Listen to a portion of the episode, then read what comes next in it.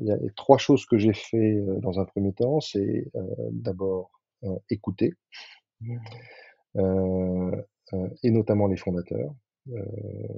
parce que c'est important de se dire que euh, c'est pas parce qu'on reprend la direction d'une entreprise que on est forcément plus malin que les fondateurs. C'est juste des profils qui sont tout à fait différents. Euh, voilà, moi je pense que maintenant j'ai plutôt un profil late stage, euh, mais je valorise vraiment les personnes qui sont capables de, sortir un, un, projet, un produit du garage, du bois, et de démontrer un modèle. En une heure chaque semaine, gagner des années d'expérience. C'est la promesse de ce podcast Comment t'as fait? Je suis Julien Hatton, je suis entrepreneur et chaque semaine, je vous partage un épisode avec un ou une entrepreneur qui vous fera gagner des années d'expérience. C'est parti Bonjour chers autrices, chers auditeurs. Aujourd'hui pour ce nouvel épisode du podcast Comment t'as fait? Les rencontres d'entrepreneurs. J'ai le plaisir d'accueillir Jérôme Mercier, CEO de camping.com, la plateforme européenne leader de la réservation de vacances dans les meilleurs campings. Salut Jérôme. Salut Julien. Alors Jérôme, on enregistre aujourd'hui en plein été sur un sujet qui va parler à beaucoup d'entre vous, les vacances et plus particulièrement le camping. Euh, ringard pour certains, la vie rêvée pour d'autres. Tu nous en diras plus, Jérôme, sur cette catégorie d'hébergement et pourquoi tu t'es lancé sur ce marché après des expériences précédentes à succès. Tu as commencé par cofonder euh, Quelcou en 1999 avant de revendre ce portail internet en 2004, une très belle expérience from scratch et early stage. Tu as ensuite occupé des postes de direction marketing chez IBM, Yahoo, encore Photobox. Et puis en 2011, tu prends la tête de euh, Borderlinks, société acquise six ans après par Web Interprète, avant de reprendre Camping.com, une boîte qui à l'époque était arrivée à une sorte de plafond de verre et qu'il fallait remettre en croissance. Un beau challenge dont tu vas nous parler aujourd'hui. Pour ça, on va suivre trois grandes parties. La première, c'est comment tu as fait pour passer d'ingénieur software à entrepreneur en 1999 quand c'était pas encore à la mode? Ensuite, on évoquera comment tu as fait pour remettre en croissance une société qui avait atteint un plafond de verre. Et enfin, on, regardera ce qu'est ce la suite pour camping.com et comment tu comptes y arriver. OK pour toi? Avec plaisir. Eh ben, écoute, on va attaquer. Euh, avant de te laisser te présenter, instant promo, rendez-vous sur le site euh, commenttafait.fr pour vous inscrire pour la newsletter, pour recevoir les derniers épisodes et conseils d'entrepreneurs chaque lundi. Euh, rendez-vous donc sur ce site internet, rendez-vous aussi sur les sites de la FNAC, Amazon, Cultura ou chez vos libraires indépendants pour procurer le livre Comment t'as fait les rencontres d'entrepreneurs, dans lequel je synthétise les 80 premiers échanges que j'ai pu avoir avec des entrepreneurs au masculin et au féminin sur leur parcours entrepreneurial. C'en est fini pour cette partie promo. À toi, Jérôme. Qui es-tu en quelques mots C'est libre, tu fais comme tu veux. Super, eh bien, je suis Jérôme Mercier. Euh, j'approche de mes 50 ans. Euh, je suis ce que l'on pourrait appeler un serial entrepreneur. J'ai eu la chance de, travailler dans, plusieurs entreprises euh, de croissance euh, sur des marchés euh, tout à fait différents, mais euh, qui ont été toutes de, vrais succès et de très très belles expériences humaines. voilà, je suis un papa de deux garçons. voilà, je suis passionné par l'innovation. J'aime beaucoup mon métier. J'adore monter des équipes pour, pour innover, apporter de la valeur dans un écosystème. Voilà, c'est ce qui me passionne je travaille tout le temps parce que c'est une vraie passion avec cette volonté d'essayer d'avoir un impact et, de, créer un service et d'une certaine manière laisser une trace. Et tu es passionné de camping ou pas alors? On va poser la question tout de suite. Alors, je, trouve que l'hébergement de plein air est un, est un marché euh, extrêmement intéressant parce qu'il est, il, est fragmenté, euh, il justifie euh, pleinement la, la marque campings.com qui est un moteur de recherche et de réservation en temps réel dans 3500 établissements en Europe. Euh, voilà, c'est un marché qui est, qui est génial. Euh, on fait, je crois, un très bon boulot parce qu'on a été d'ailleurs listé dans, dans la French Tech 120, donc les 120 entreprises technologiques françaises qui ont une forte, une forte croissance. voilà, donc j'aime beaucoup ce marché. Euh, mais c'est vrai que ma carrière a montré que je pouvais à la fois travailler sur l'intermédiation commerciale, sur le, shopping, euh, sur l'e-commerce, à la fois sur euh, la photo, euh, donc pour le groupe Photobox. Euh, Aujourd'hui, campings.com, je suis un vrai produit, un vrai produit digital, un vrai produit e-commerce. Euh, voilà, donc euh, ce que je trouve assez intéressant, c'est que bah, l'arrivée de, de l'internet et, et l'e-commerce euh, m'ont permis de, changer de marché, ce qui est plutôt passionnant, de rentrer, euh, de comprendre un, écosystème encore une fois, et essayer d'apporter euh, un service euh, et créer de la valeur euh, sur différents marchés. Alors, on va creuser tout ça hein, dans, dans la, dans la deuxième partie, justement. Mais la question, c'était plus toi. Est-ce que tu avais déjà l'habitude d'aller dans des campings ou pas? Alors moi j'ai oui, oui, j'allais dans des campings avec, heu, avec mes parents quand j'étais, heu heu, quand j'étais plus jeune, heu, Mhm. voilà et aujourd'hui, heu, eh bien je vais voir, heu heu, mes clients et surtout, heu, ce qui est assez, heu, intéressant, c'est de de de de bien souligner le fait que l'hô l'hôtellerie de plein air a été une valeur refuge pendant, heu heu, pendant les années covid, heu heu, bien évidemment, mais c'est un un, marché qui, euh, qui, se réinvente euh, régulièrement parce que les, campings sont des établissements à, à infrastructure légère qui ont la capacité à faire évoluer leur concept d'hébergement. Euh, pas facilement, mais en fonction de, en fonction de, des attentes des clients. Et on parle d'ailleurs beaucoup de premiumisation. On voit que c'est un marché qui est monté en gamme euh, des établissements 4 étoiles, 5 étoiles, euh, qui n'ont rien à envier à certains parcs de vacances ou même euh, d'hôtels euh, 5 étoiles bien connus. Voilà, on trouve du service, on trouve des hébergements équipés avec tout le confort nécessaire et ça permet de finalement d'offrir un très très bon rapport qualité-prix aux, aux familles qui décident de, partir en vacances, mais avec avec un concept d'hébergement qui, qui porte des valeurs de convivialité, proximité, proche de la nature. Euh, voilà, donc c'est sûr que si tu veux pas être entouré et pas voir des gens, c'est pas là où tu vas. Mais, euh, mais c'est pas le concept même du, du camping. Euh, ok, alors écoute, on va, on va creuser tout ça. Euh, mais avant, j'aimerais euh, arriver à, à comprendre et connaître davantage euh, le, le Jérôme que j'ai en face de moi. Et, ce que je propose, c'est qu'on rentre dans cette première partie. Comment tu as fait pour passer d'ingénieur software à entrepreneur en 1999, hein, quand c'était pas encore à la mode comme aujourd'hui et comme c'était pas démocratisé.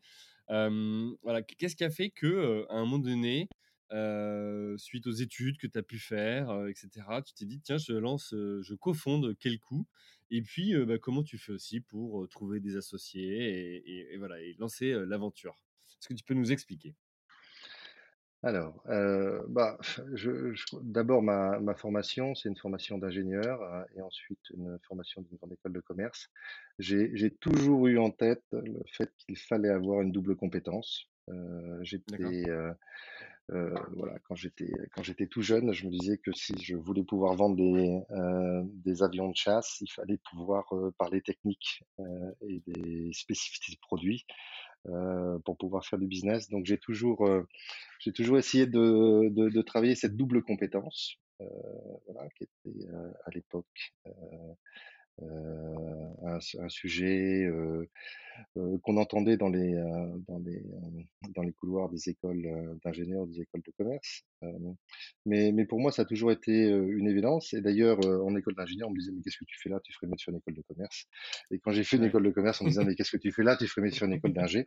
Euh, bon, voilà, j'ai euh, essayé de faire les deux. Et aujourd'hui, je pense que c'est euh, malgré tout un, euh, une, euh, un ADN ou euh, un bagage ou une sensibilité qui, qui m'aide tous les jours euh, notamment sur, euh, pour piloter des, des entreprises de croissance où l'investissement produit et tech euh, est fort.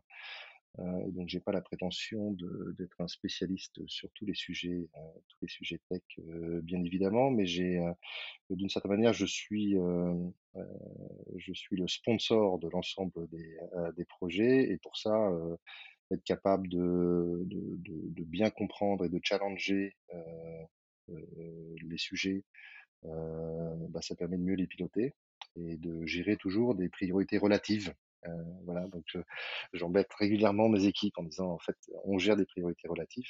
Heu heu et pour ça, et bah, il faut, heu, il faut avoir, heu, effectivement une bonne compréhension, heu, pouvoir interagir sur les niveaux d'effort, pour pouvoir, finalement, lancer de de nouvelles fonctionnalités, de de nouveaux services, d'améliorer la plateforme, enfin d'améliorer le produit, d'une certaine manière et voilà, donc c'est une vraie, c'est cette sensibilité-là que ou cette double compétence-là qui, heu, que j'ai voulu développer dès le départ et qui me sert encore aujourd'hui. Alors après comment, heu heu, comment est-ce qu'on passe de de Alors, de cette avant ça même, formation c'est ouais. avant même de savoir comment on passe de ça à à quel coût, pourquoi ingé pourquoi tu as commencé par, la formation ingénieur? C'était, toi qui voulais? C'était une, une influence de tes parents? Pourquoi tu es tu es allé dans cette direction-là? Oh parce que je je je crois que je voulais une base solide, heu, tech, heu heu et puis j'avais le sentiment aussi que, bah, quand on est ingénieur, on peut après on peut tout faire. Mmh. Heu et donc heu, voilà, je suis parti dans cette, heu dans cette, dans cette direction, mais mais mais toujours avec, cette volonté, d'aller vite et et de chercher des opportunités, de jamais rien lâcher. Voilà, ça a Mmh. toujours été, dep depuis le départ, j'ai toujours été un peu pressé, en essayant de en essayant de se fixer des objectifs qui sont, qui sont un peu ambitieux. Alors, voilà, ça Et ça, ça vient d'où? Ça vient de c'est tes parents qui te t'avaient, montré le le chemin? Est-ce qu'eux, étaient entrepreneurs ou pas du tout autour de toi? Est-ce que tu avais des en quelque sorte, mais heu, je sais pas, je pense que malgré tout, heu, peu importe, heu, son son milieu social, heu, peu importe, heu heu, sa formation, on voit on voit des on voit des trajectoires qui sont tout à fait différentes dans des familles, heu, dans des, heu, dans des copains de promo. Heu, voilà, j'ai toujours, heu heu, toujours voulu, heu, aller, heu, prendre des projets, essayer de les livrer, heu Mais tu as pas une mentor été entrepreneuriale, heu, tu as pas une modèle entrepreneuriale dans la famille ou autour de toi, à ce moment-là? bon, heu, mon mon mon oncle a été, heu, patron de de grandes entreprises. Il a été, c'est vrai qu'il a tou il a il a toujours été, un modèle, d'une certaine manière, parce qu'il était extrêmement brillant. Mais mon mentor, mon vrai mentor, c'est, mon ami Pierre Chapaz avec qui j'ai cofondé, Quelcou. Heu, voilà, heu, j'ai beaucoup appris à ses côtés. On a fait énormément de choses et encore aujourd'hui, Quand je plaisante, je dis que je fais mon bébé Chapaz, heu, parce que parce que il m'a appris beaucoup de choses, notamment dans cette capacité à à monter des équipes, à aller chercher des compétences, complémentaires pour pouvoir, livrer un projet, livrer une roadmap et on pourra on Mmh. Voilà. OK, alors donc d'abord un diplôme d'ingénieur, ensuite école de commerce. Là, tu commences ta carrière et arrive le projet Quel Coup avec Pierre Chapaz et d'autres. Comment tu comment arrives à, te lancer dans l'entrepreneuriat à ce moment-là?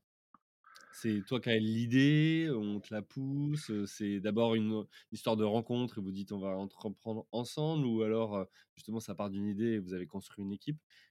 Quelle est la genèse du projet Quel Coup? Alors la genèse du projet Kelkoo, c'est, heu, d'abord, heu heu, 3 ingénieurs qui avaient développé une technologie d'agent intelligent qui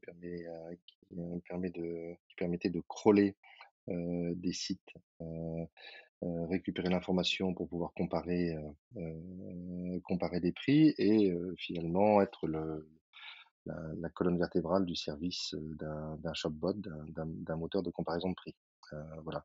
Donc heu, la genèse, c'est 3 ingénieurs qui avaient, heu, travaillé sur un projet de de recherche, avec une tous de la même techno école? alors non, non, non, on ne se connaissait pas, on ne se connaissait pas, et ces, 3 ingénieurs avaient, proposé leur technologie au portail Voilà, de France Télécom à l'époque, hem et heu, l'équipe de Voilà avait benchmarké cette techno avec une techno, américaine et il était ressorti que, finalement la techno marchait très, très bien et qu'il n'avait rien à envier à la technologie américaine. L'info est remontée auprès, du fonds d'investissement de de France Télécom Innovacom. Heu et heu, voilà, il y a une dynamique qui s'est montée autour d'Innovacom et Banexi Ventures, le fonds d'investissement de, de BNP Paribas à l'époque. Euh, et euh, bah, les deux fonds d'invest se sont dit, euh, il y a une techno française qui permettrait de lancer un, moteur de comparaison en Europe. il y a trois ingénieurs, mais il faut un patron. ils ont été euh, proposé le projet à Pierre Chapaz, qui était euh, à l'époque euh, mon grand patron, qui était le directeur Mmh. marketing Europe d'IBM. et, et, un soir, Pierre est venu me voir en me disant Jérôme, je, il y a un projet qu'on me propose qui m'intéresse vraiment. il m'a parlé de, de, de, cette vision de lancer un comparateur de prix euh, européen. Euh, il m'a dit, est-ce que tu veux venir avec moi? Est-ce que tu veux cofonder avec moi et, euh, et, et, voilà, et on s'est retrouvé avec, euh, j'allais dire, deux profils euh, marketing business euh, qui ont été Mmh. mariés à, à, trois ingénieurs qui avaient développé cette, cette technologie. Et c'est comme ça qu'on a cofondé. Euh, cinq cofondateurs. Voilà. Et bon, et, et j'avais une, bon, j'avais travaillé pendant pendant un an et demi, deux ans avec Pierre chez IBM. Et c'est vrai que quand j'étais arrivé chez IBM Software, on m'avait confié un projet euh, qui était un projet un peu innovant, mais euh, à l'époque, il n'avait pas les moyens de mettre un profil, un profil senior pour lancer ce, ce projet. Donc, ça avait été Mmh. mon opportunité. Euh, j'ai pris le projet, euh, j'ai fait quelques étincelles. et puis, on s'est dit, lui, apparemment, il a l'air pressé. et il a une bonne force de travail. Euh, on s'est on s'est on s'est rapproché et puis bon voilà c'est c'est aussi c'est la vie euh, c'est des rencontres hein, et, et c'est comme ça qu'on a commencé Ouais, puis il faut aussi saisir le. Enfin, tu, tu disais tout à l'heure que tu aimais bien saisir les opportunités, etc. Là, tu en as une qui se présente, tu pourrais dire ah, Moi, je reste entre guillemets au chaud euh, sur mon poste et non, je veux pas prendre ce risque-là. Et, et là, finalement, tu te dis J'y vais. Alors, évidemment, il y, y a des fonds derrière, donc euh, il y, a, y a- des moyens au départ. Mais euh, mais mais faut savoir dire J'y vais. Alors que. peut-être que certains de tes camarades ou collègues de l'époque voulaient eux suivre une, une, carrière avec une évolution année après année et que tu pouvais être dans cette optique-là au départ quand tu as signé. Oui oui c'est vrai et d'ailleurs euh, d'ailleurs après avoir fait quelques étincelles chez IBM Software enfin, chez Lotus Développement qui est une filiale d'IBM Software euh, IBM avait proposé un job euh, dans l'équipe marketing d'IBM Europe euh, euh, c'est vrai que j'aurais pu, euh, j'aurais pu continuer à vouloir faire euh, cette carrière, euh, j'allais dire pas Mmh. tracée, mais une carrière, je vais dire assez, assez classique, pour continuer à apprendre et, euh, euh, et à monter, à monter des échelons. Euh, voilà, c'était. euh, euh, on était en même temps en 99, c'était euh, c'était vraiment le, le, le tout début de de, de, de- de l'e-commerce. Et Oui, d'ailleurs, et d'ailleurs IBM avait une campagne mondiale qui était formidable sur sur l'e-business et l'e-commerce. Euh, et donc c'est vrai qu'on était euh, euh, finalement on était au centre d'une d'une campagne d'une entreprise qui faisait valoir euh, finalement l'intérêt stratégique de l'e-business et de, euh, l'e-commerce. Et c'était, euh, euh, je crois, pour Pierre et pour moi, l'appel de la forêt. On avait, on avait envie d'y aller, on avait envie de participer, on avait envie de créer quelque chose. Voilà, et on s'est, on s'est retrouvé parmi, parmi les premiers à lancer, à, lancer un site, euh, un, un site assez, euh, assez puissant qui a été, euh, qui a été aussi une marque référente euh, de ces années. Souvenez-vous, à l'époque, il y avait, il y avait iBazar, il y avait, il y avait Calcou avec, euh, avec des campagnes de pub télé assez, assez dingues, assez magiques, qui n'étaient pas forcément très rentables, mais qui étaient très puissantes en termes de marque. Euh, voilà, avec euh, Simone Dibazar euh, et, euh, et le Suisse de euh, qui, qui faisait des spots extrêmement courts et qui disait Kelcou trouve tout au meilleur coût. Voilà, c'était les grandes, les grandes années, le, démar- le démarrage. Alors, quand, quand il vient de voir avec ce projet, comment ça se passe? Parce que, alors certes, il y a des fonds derrière, mais toi, du coup, tu es associé. Comment vous faites pour les parts Enfin, tu vois, c'est un vrai sujet euh, au départ. Est-ce qu'on te demande de mettre des fonds, t'engager aussi d'une certaine manière? Comment ça se passe concrètement? Puis après, on va passer euh, au, au deuxième chapitre.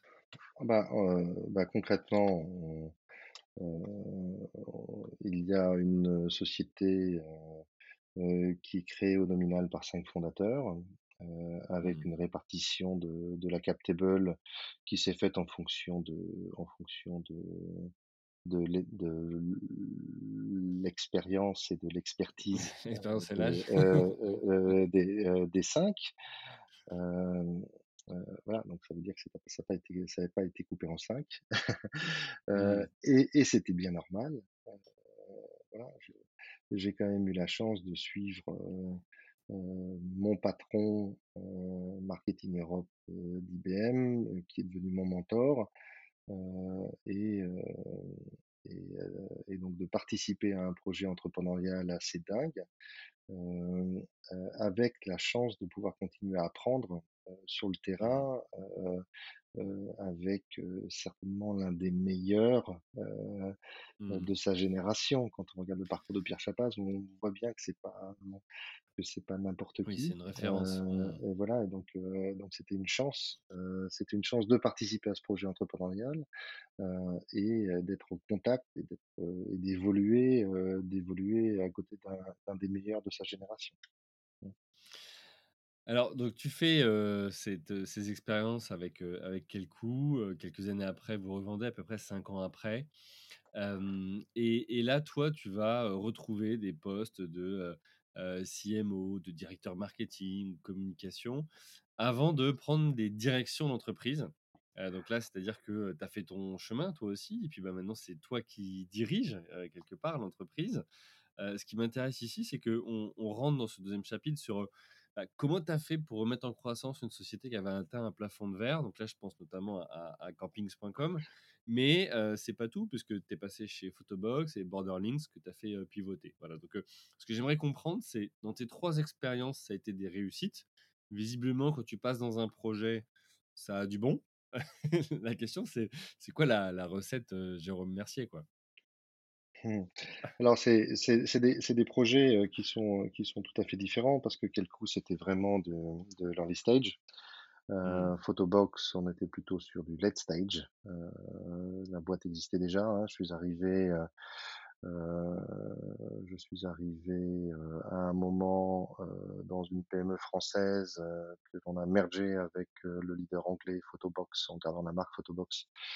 Heu et ensuite on a été chercher une croissance organique, heu, forte, heu et une, une croissance externe également assez solide avec, avec, heu, 4, heu, 4 acquisitions, Mmh mh. en Europe. Voilà avec, avec, vraiment une, une un scope pour moi qui était un scope, produit, et marketing et je pense que d'ailleurs ce que j'ai, heu, mis en œuvre sur, heu, sur Photobox, heu, c'était, heu heu, finalement la continuité de ce que j'avais fait, heu, sur Kelkoo, mais en sans jamais oublier qu'il faut d'abord investir dans son produit avant d'investir dans le marketing. Heu heu, Mmh. on a, heu, beaucoup investi dans le, heu, dans le produit, dans la dans l'offre, heu, Photobox qui est passé, heu, historiquement de développement photo en ligne, heu, à pas cher, Mmh. heu, à, finalement, un vertical photo, plutôt puissant et on a été les premiers à identifier, l'arrivée du segment livre photo, ce qui nous a permis de, eh bien, d'aller chercher des parts de marché et d'avoir, finalement un site de destination photo, qui était solide avec, avec un modèle intégré, hein, avec de la prod, avec, des machines HP Indigo, incroyables, heu, qui étaient Bah, le capables plus de heu, qui étaient capables de sortir des livres photos, heu, avant de les façonner et on a on a on a construit une gamme, une gamme de de de livres photos, différents formats, différents finishing. On a vraiment investi sur, heu, sur le produit, heu, tout en étant extrêmement agressif, sur la distribution, sur le marketing digital. Voilà donc ça a été, heu, ce que je veux dire par là, c'est que, hem, heu, avant de de de parler de mes expériences en en de de direction, de d'entreprise, heu, pour moi, heu, pour moi Photobox, ça a été, un projet, vraiment, structurant, dans, dans ma carrière, euh, et que, que j'ai adoré parce que j'ai retrouvé euh, finalement à peu près les mêmes sensations qu'avec euh, qu'avec euh, Kelkou, euh, euh, portées par la qualité de l'équipe. Aujourd'hui, je reste très très proche de, des membres de l'équipe de management de, de Kelkou. Euh, et, et c'est la même chose avec avec l'équipe Photobox. Voilà, c'est c'est quand même on y passe beaucoup de temps. Euh, il y a y a évidemment des, des moments d'euphorie, des moments qui sont plus durs. Euh, bah, voilà, donc euh, c'est euh, la dimension humaine, elle est clé euh, pour euh, dans, dans ces réussites et, et, et j'ai vraiment euh, j'ai vraiment retrouvé ça chez Photobox. Et si je parle de ça, c'est justement pour répondre à la question sur comment est-ce que euh, j'ai euh, réussi à casser le plateau de verre de, euh, de camping pour le mettre en, en forte croissance qui a été euh, qui a été souligné par euh, par la French Tech 120 euh, cette année. C'est c'est notamment par, par la qualité de l'équipe.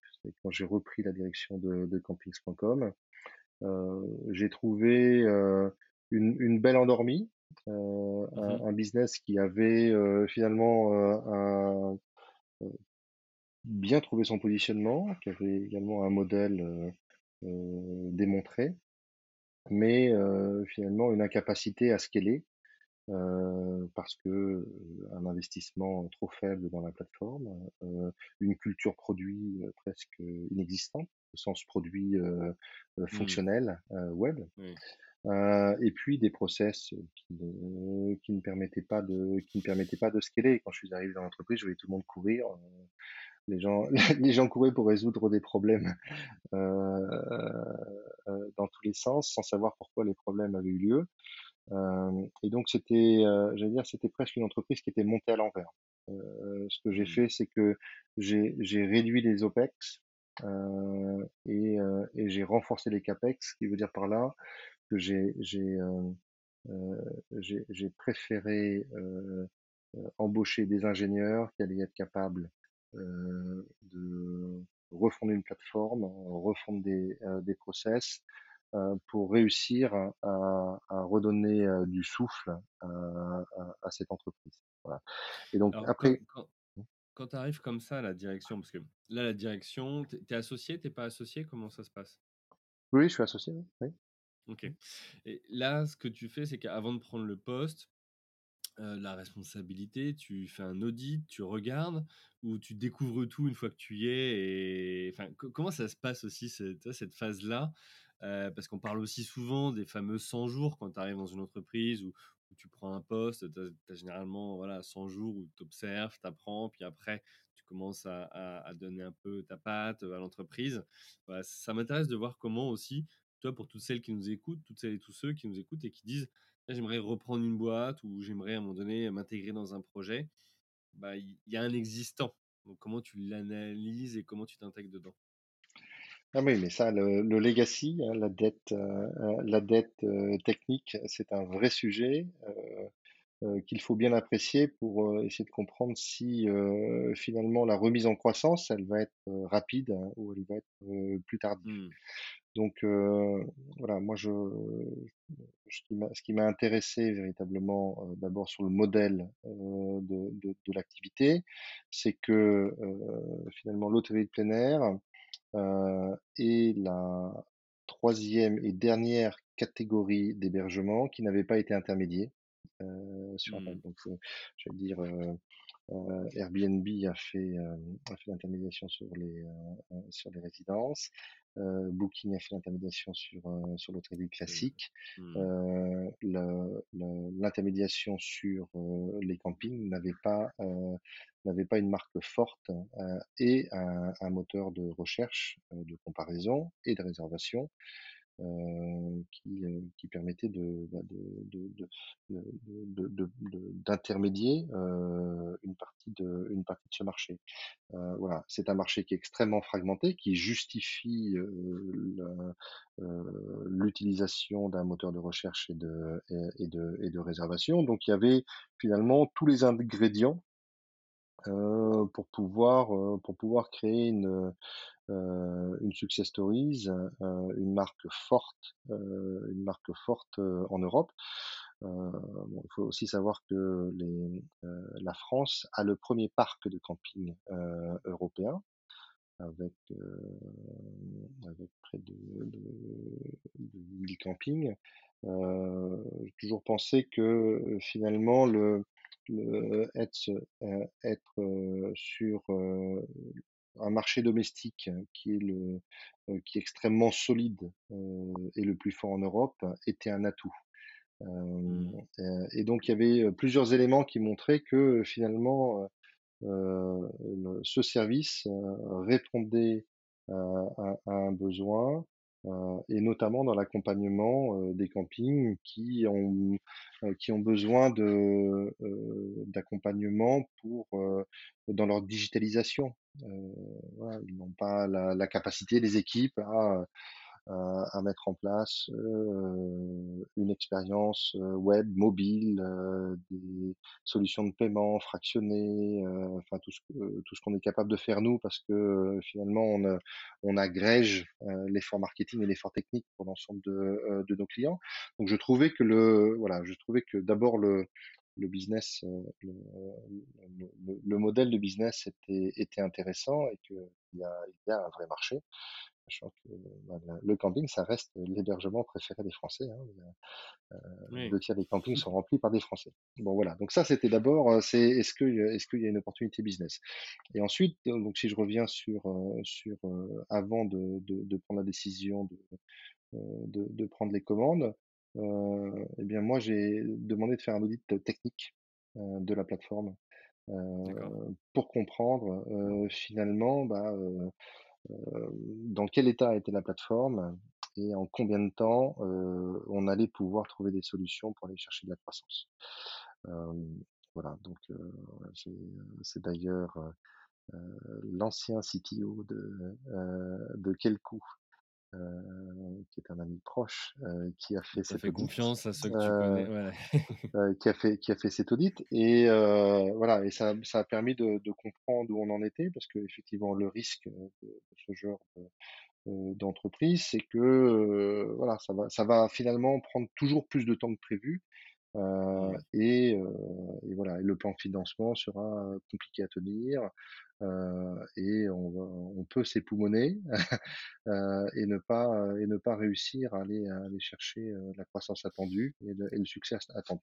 Donc ça, c'est ce que j'ai fait. Ça, c'est ce que j'ai fait avant, c'est essayer de comprendre quelle était la, la, la dette technique. Et Mmh. ensuite, je crois que les, les, il y a les trois choses que j'ai fait dans un premier temps, c'est d'abord écouter, Mmh. et notamment les fondateurs, euh, parce que c'est important de se dire que euh, c'est pas parce qu'on reprend la direction d'une entreprise que on est forcément plus malin euh, que les fondateurs. C'est juste des profils qui sont tout à fait différents. Mmh. voilà, moi je pense que maintenant j'ai plutôt un profil late stage, mais euh, je valorise vraiment les personnes qui sont capables de, sortir un, projet, un produit du garage, du bois, et de démontrer un modèle. Voilà, donc d'abord beaucoup d'écoute, essayer de comprendre un écosystème. Ensuite, bien identifier les leviers de croissance en se disant comment est-ce qu'on est capable d'aller les chercher. Et le troisième point, l'équipe est toujours l'équipe. Et donc, euh, je disais tout à l'heure que l'entreprise était un petit peu montée à l'envers, c'est-à-dire qu'il y avait trop d'OPEX trop de personnes qui essaient de régler les problèmes euh, et simplement parce que les outils n'avaient pas été mis en place. Et donc j'ai préféré couper les OPEX, renforcer les CAPEX euh, pour pouvoir investir dans le produit, dans les outils. Mais pour faire ça, bah, il faut une, une, équipe qui soit capable de, de, de piloter ces investissements. Euh, et euh, en fait, euh, suite à mon arrivée, j'ai j'ai changé, j'allais dire, quasiment toute l'équipe de, de direction. Et j'ai fait rentrer à des postes clés, donc en N-1, euh, euh, des spécialistes avec lesquels j'avais déjà travaillé et d'ailleurs quelques-uns venant de Photobox et qui sont venus finalement comme moi apporter leur expertise, leur spécialité pour pouvoir renforcer renforcer bah, la qualité de service et peu importe peu importe le le, marché parce que voilà l'e-commerce permet de permet ça. Tu vois ce que tu dis, c'est je trouve ça super intéressant parce que tu prends juste les 10 secondes où tu dis je suis arrivé, j'ai changé tous les moins 1 pour mettre des gens avec qui je connaissais. Bon, bah, on peut se dire, ok, bah, en fait, euh, fait partie de ces patrons ou ces dirigeants, tu vois, qui arrivent et chamboulent tout, etc., etc.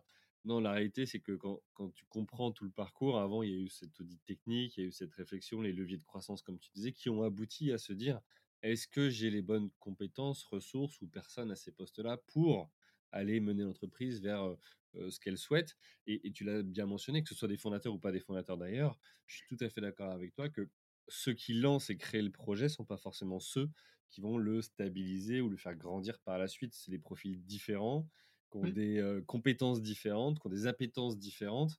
Et, et, oui, certains sont plutôt des créateurs à donner l'impulsion et d'autres sont plutôt après des profils qui vont aider à structurer et faire passer à l'échelle là où celui qui est plutôt l'entrepreneur créatif va avoir un peu plus de mal. En tout cas, ça va être beaucoup plus d'effort pour lui de, passer à, l'étape d'après.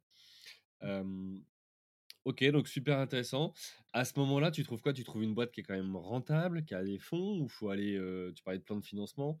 comment, comment ça se passe aussi? Parce que c'est bien beau de changer l'équipe ou de dire je, je, prends, je crée une équipe parallèle qui peut par exemple travailler sur un sujet de fond pendant que l'équipe actuelle avance sur le, quotidien. Mais il faut aussi les fonds, pour, enfin les moyens pour pouvoir le, financer. oui, oui, bien évidemment. c'est jamais un long fleuve tranquille. même si on reprend une entreprise avec des fonds d'investissement au capital, il n'y a pas de chèque en blanc. Mmh. et donc il faut savoir démontrer que on a une roadmap claire et que on va être capable d'aller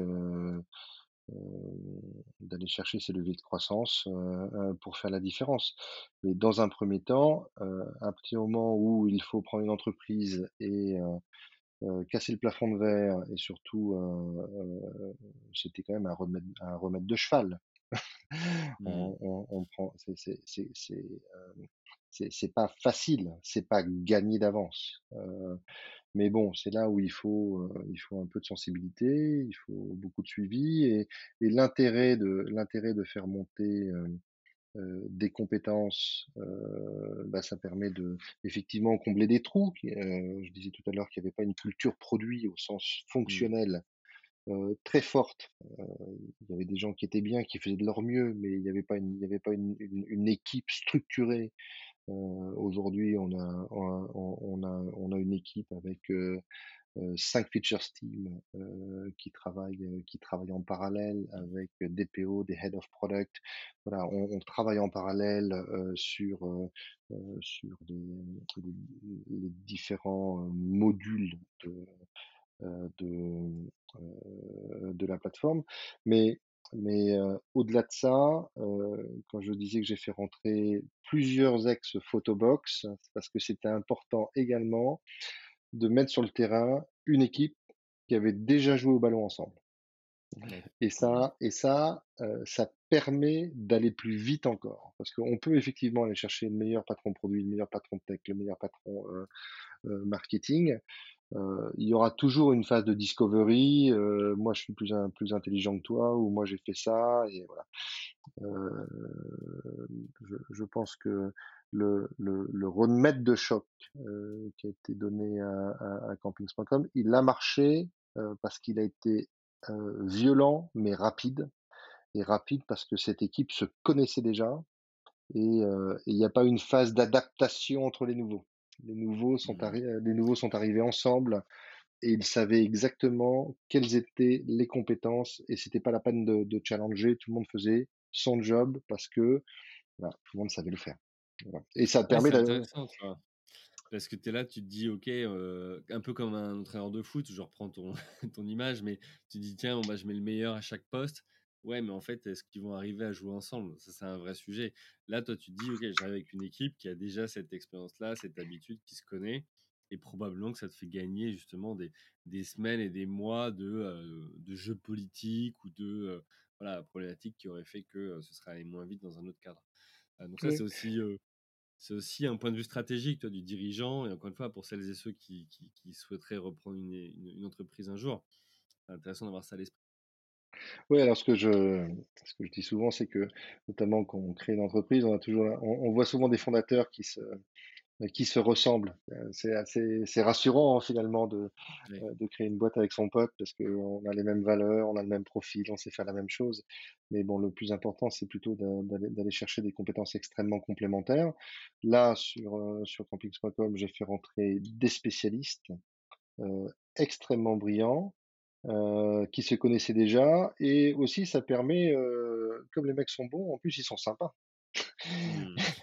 Ils font des blagues parce que, heu, finalement ils peuvent blaguer, parce que si on creuse un peu, c'est très solide, c'est très solide derrière.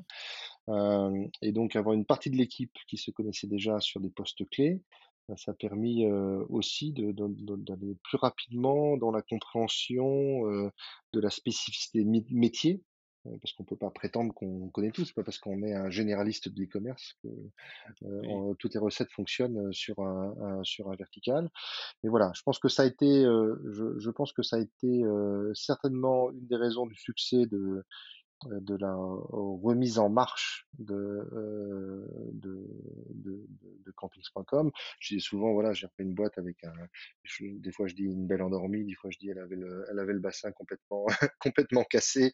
On va commencer par essayer de la faire remarcher avant de la la de la faire courir, heu, peu importe. Heu, mais je crois qu'au bout du bout, heu, c'est la qualité de l'équipe et c'est en ça que je disais tout à l'heure, encore aujourd'hui, je fais mon bébé Chapaz. Heu, ce que Pierre Chapaz m'a appris, c'est, heu, identifier les compétences, heu, de certaines personnes et réussir à monter, une équipe extrêmement complémentaire, capable de jouer au ballon. Et ce que Pierre m'a appris et ce que j'applique tous les jours, c'est, on monte une équipe, il y a des process, évidemment, il y a des défenseurs, évidem évidemment, il y a des des attaquants. Moi, je ne je ne suis que le sponsor, donc je ne je dire, je ne joue pas, je Mmh. suis l'entraî Tu pas je suis l'entraîneur.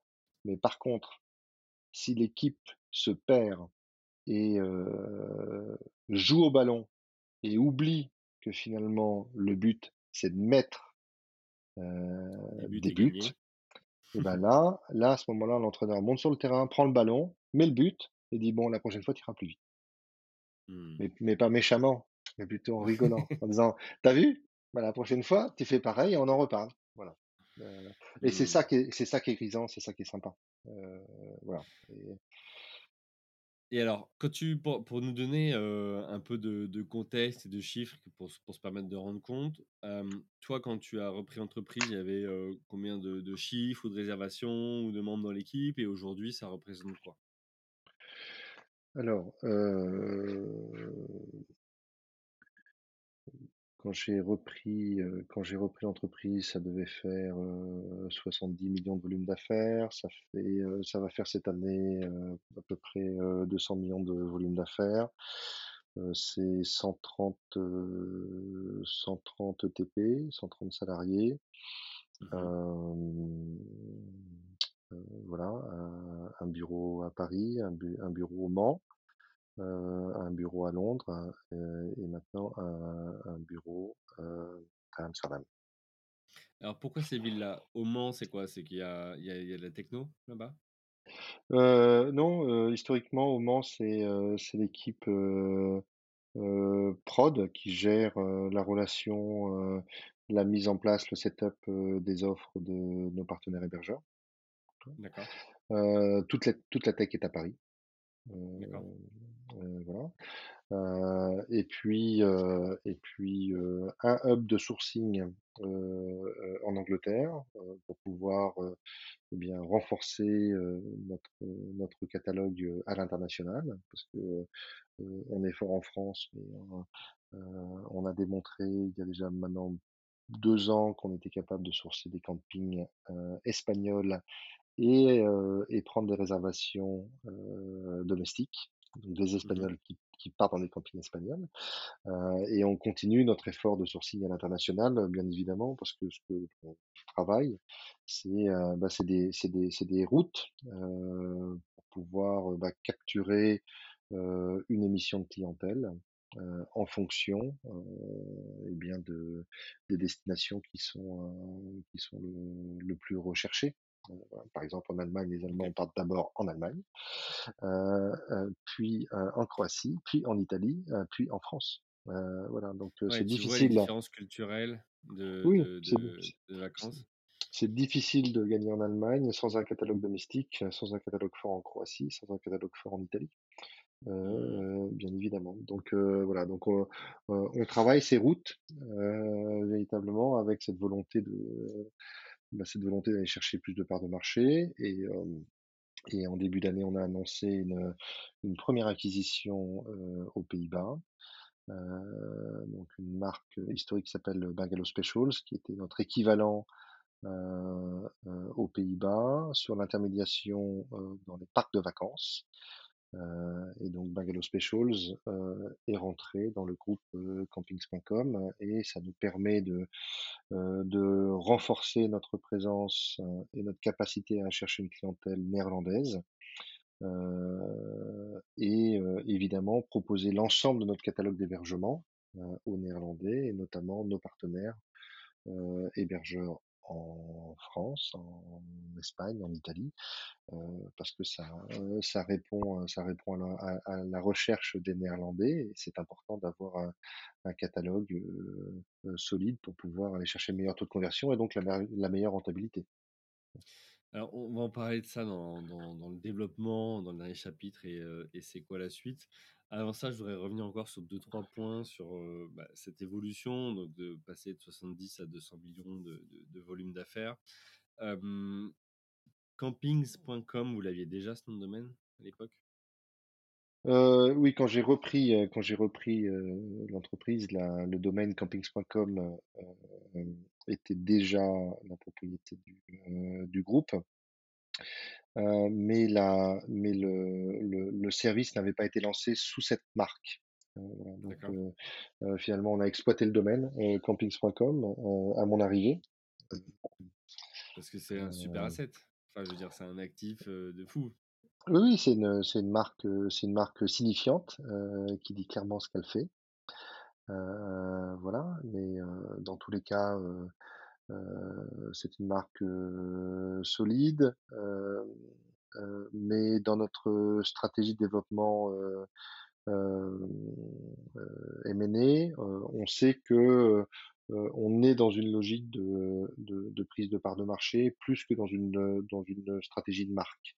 Euh, Bungalow Hmm. Specials, euh, .nl, euh, est un domaine euh, qui a euh, beaucoup de euh, beaucoup de d'antériorité et, et donc ça, ça, ça évidemment un ça fait partie des assets euh, notamment sur euh, la performance SEO et même sur la performance SIA. Euh, et donc euh, la, la, la marque Bungalow Specials euh, restera euh, et on Hmm. est dans une stratégie de build-up aujourd'hui euh, où on travaillera plusieurs marques euh, soit pour adresser euh, des, des carrefours d'audience ou des bassins d'audience, euh, soit pour mieux définir euh, certaines typologies d'hébergement euh, que euh, les internautes peuvent euh, venir rechercher sur, euh, sur une adresse. Alors, justement, sur cette partie euh, ambition euh, et stratégie, tu l'as dit, vous allez faire de la croissance externe. Euh, Il y a aussi probablement de la croissance organique hein, que vous voulez continuer. Euh, ma, question, avant de rentrer dans le détail de comment vous allez faire ce build-up, c'est euh, pourquoi de la croissance externe? Est-ce que c'est que pour toi, vous avez atteint un nouveau plafond de verre au regard de, consommateurs qui, cherchent des, campings? Ou est-ce que vous pensez qu'il y a encore de la croissance, organique possible, mais c'est pour accélérer que vous passez par la croissance externe? Alors, c'est une bonne question, mais heu, que les choses soient claires. Il y a pas de il y a pas de croissance externe s'il y a pas de croissance organique, Mmh. d'abord. Heu, parce que pour faire de la croissance externe, bah, il faut, heu, évidemment, des capitaux, qu'on est capable de déployer, mais pour ça, il faut montrer que le, que que la base, que le le le périmètre historique euh, est sain et il est en croissance. Heu, donc ça, c'est Mmh. un premier point. Heu, ensuite, pourquoi, heu, pourquoi une stratégie, pourquoi une stratégie M&A? Alors c'est, c'est aussi ça fait partie, de de mes expériences, hein. Quel coup a fait du build-up, Photobox a a fait du build-up, et il y a y y y plusieurs, heu, il y a plusieurs, heu, éléments de réponse. Heu, d'abord, ça permet d'aller chercher, certainement les les champions locaux, Mmh. et donc les meilleures équipes, au niveau local. C'est pas pas évident, d'aller chercher de, de la croissance, sur de de nouveaux marchés. C'est pas évident de de pénétrer l'Allemagne, on le sait. Voilà, c'est,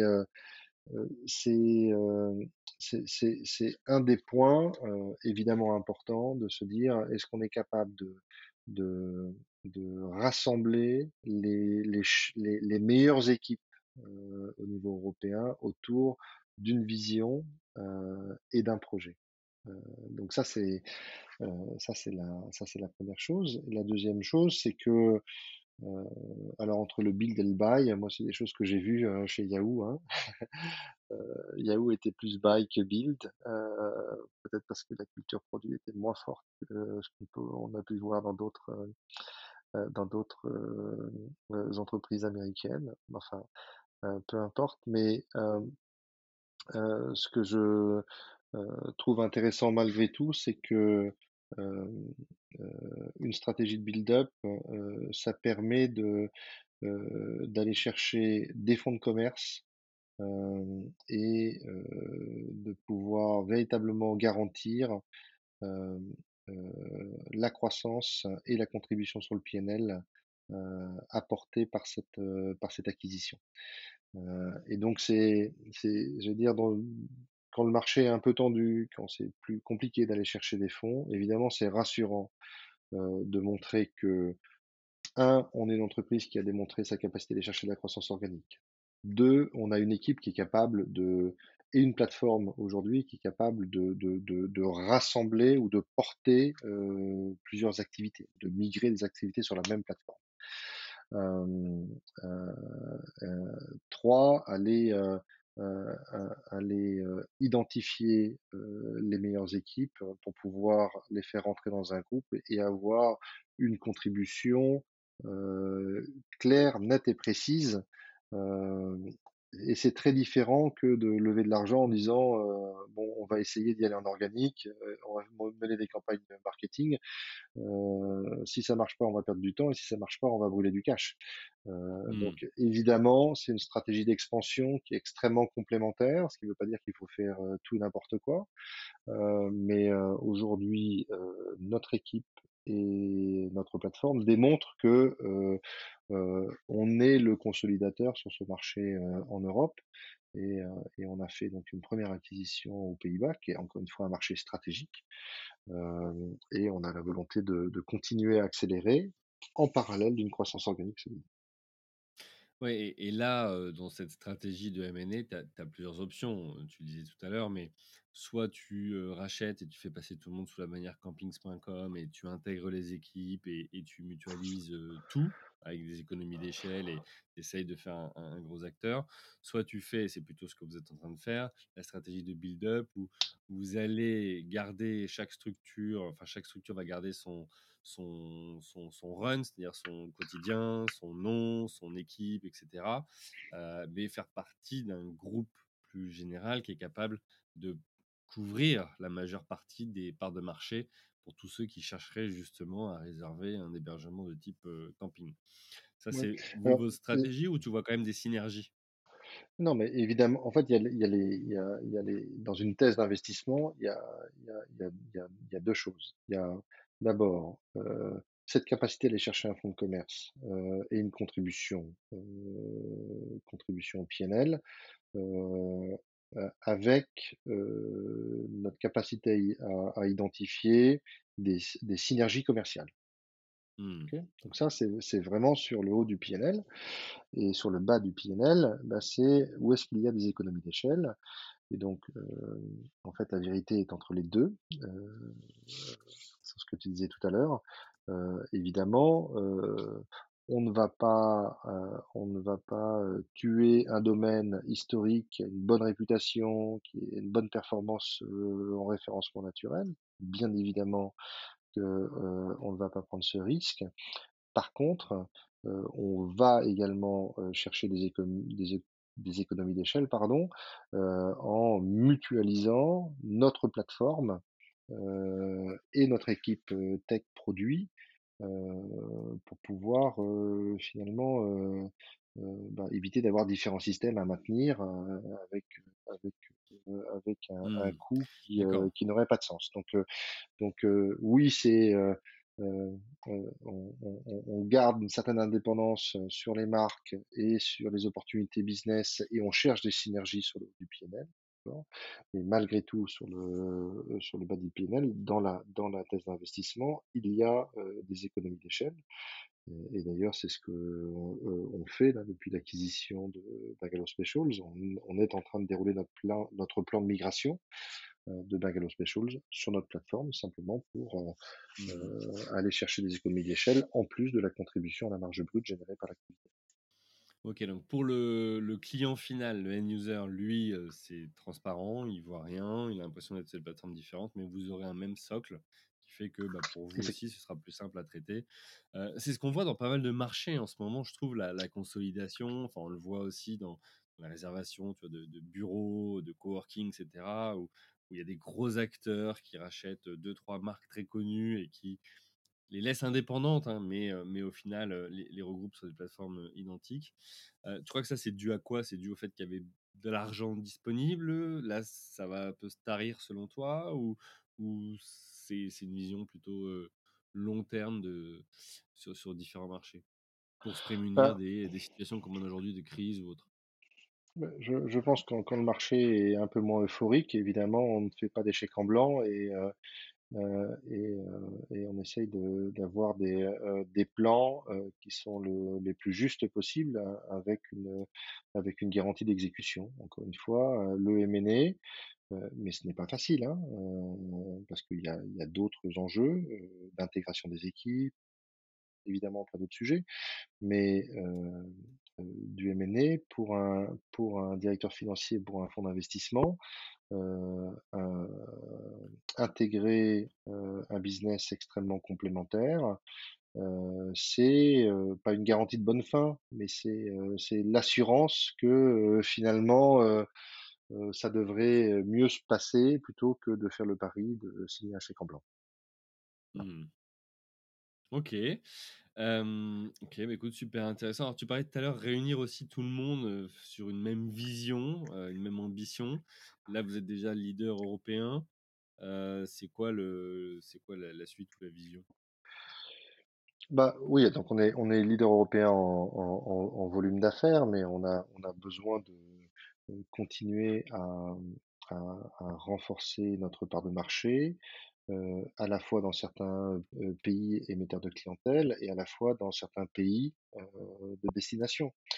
Donc on a des poches de, de croissance euh, qui sont euh, qui sont euh, qui sont liées encore une fois à cette capacité à, à adresser des routes euh, Hmm, et des besoins de, de clientèle euh, et on doit renforcer donc notre part de marché euh, au niveau national, euh, à la fois en, émission, de clientèle, à la fois en, réception, euh, et pourquoi pas euh, au niveau régional, au niveau départemental. Nous, on regarde exactement le maillage de notre catalogue euh, pour être sûr que euh, finalement, quelqu'un qui vient sur la plateforme et recherche va avoir des pages de résultats qui vont tendre vers, l'exhaustivité de l'offre. Et ça, c'est la Mmh. meilleure garantie d'un bon taux de conversion et donc euh, de la meilleure rentabilité euh, de nos campagnes marketing. Euh, voilà. parce que toi, ton stock, au final, c'est d'avoir des, des campings qui sont inscrits et qui proposent des nuitées, des semaines, etc. Euh, il va Tout, être co- tout bientôt temps comme, tout, de... Vas-y, vas-y. tout comme, tout comme c'est important pour euh, nos partenaires hébergeurs euh, de, de s'appuyer sur euh, notre, euh, notre plateforme de commercialisation pour exposer ou surexposer leur offre d'hébergement sur des bassins de clientèle qu'ils ne seraient pas capables oui. euh, d'adresser d'adresser tout seuls. Donc finalement, on est dans un écosystème où on fait notre métier euh, euh, de distributeur euh, au service euh, des hébergeurs pour les accompagner euh, dans la commercialisation euh, sur euh, les ailes de saison, même sur la haute saison, sur la basse saison, sur une clientèle étrangère, sur une clientèle comité d'entreprise. Voilà, il y a, il y a Mm. évidemment euh, différents canaux que l'on apporte avec notre plateforme et notre stratégie de distribution multicanal en France et maintenant à l'international. Ok, écoute, bah, super. Euh, une dernière question avant qu'on conclue et que je, finisse avec mes, traditionnelles euh, questions. Euh, on a parlé de stock, on a parlé bah, de, volume d'affaires. C'est quoi le modèle économique de campings.com? Comment vous, vous gagnez de l'argent?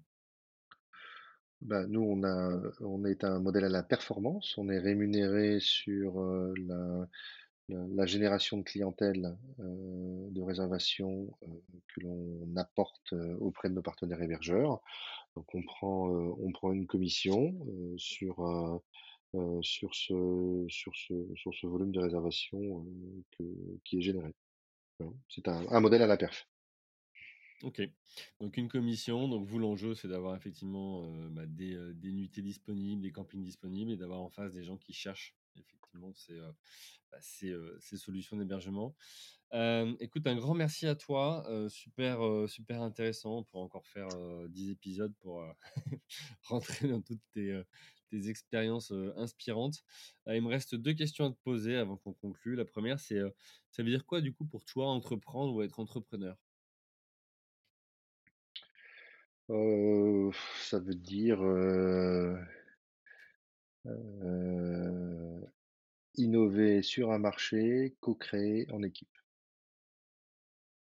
Très bien, je prends. Et ma dernière question, euh, même si j'ai une petite idée, parce que tu l'as cité à plusieurs reprises, mais euh, j'aimerais bien l'avoir sur ce podcast, mais si tu as un entrepreneur à me conseiller, à, à interviewer sur ce podcast pour qu'il partage son, son expérience entrepreneuriale, ce serait qui? Avec qui tu pourrais me mettre en relation? Euh, bon, je ne sais pas si tu as déjà parlé à Marc Ménassé, mais c'est un garçon euh, qui mérite, euh, Pas encore. qui, qui mérite, euh, qui mérite du temps. Euh, voilà, il a humainement un mec euh, génial hein, et puis professionnellement euh, euh, également quelqu'un qui accompagne aujourd'hui beaucoup de beaucoup de, de- de projets euh, en France euh, et en Europe. Euh, voilà, je te conseille de parler à Marc Ménassé, c'est toujours un- c'est toujours un vrai bonheur.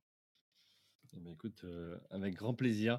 Euh, ben, merci à toi, Jérôme. Merci pour ton temps, pour euh, voilà, ce retour d'expérience, pour ton partage. Voilà, c'est super inspirant. Je pense que ça aidera plus d'une auditrice et d'un auditeur dans leur parcours, dans leur réflexion, pour ceux qui sont déjà en poste ou qui souhaitent se lancer dans l'entrepreneuriat. Un grand merci aussi à vous tous qui nous écoutez chaque semaine. Voilà, c'est pour vous que je publie chaque lundi un épisode avec un ou une entrepreneur euh, pour vous faire gagner tout simplement des années d'expérience. Euh, Rendez-vous encore une fois sur le site euh, commenttafait.fr, sur les réseaux sociaux, LinkedIn particulièrement, pour recevoir les dernières actus. Je vous souhaite une bonne journée et je vous dis à la semaine prochaine. Bye.